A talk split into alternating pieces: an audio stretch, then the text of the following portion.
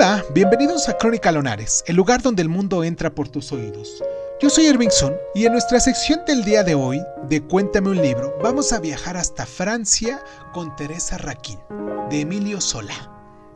Comenzamos.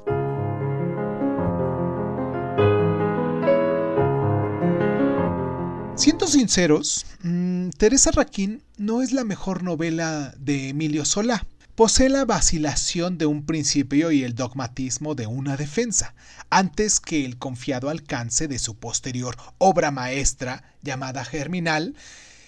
y no obstante, son precisamente las propiedades de la incertidumbre y la extravagancia las que convierten Teresa Raquín en una novela significativa.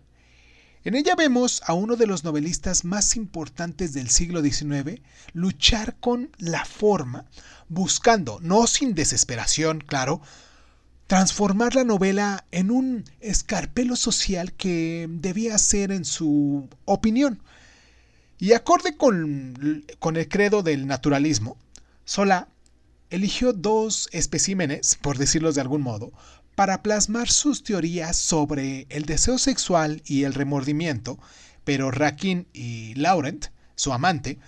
están tan investidos en la responsabilidad de encarnar el determinismo mecánico de Solá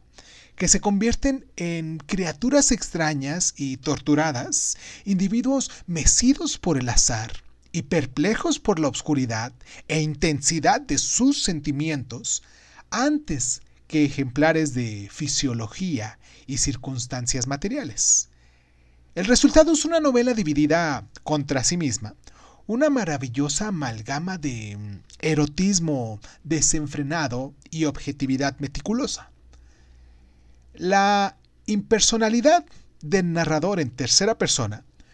es empujado hasta límites atroces cuando el presunto narrador científico en este caso, se ve obligado a aportar explicaciones más elaboradas, desconcertantes y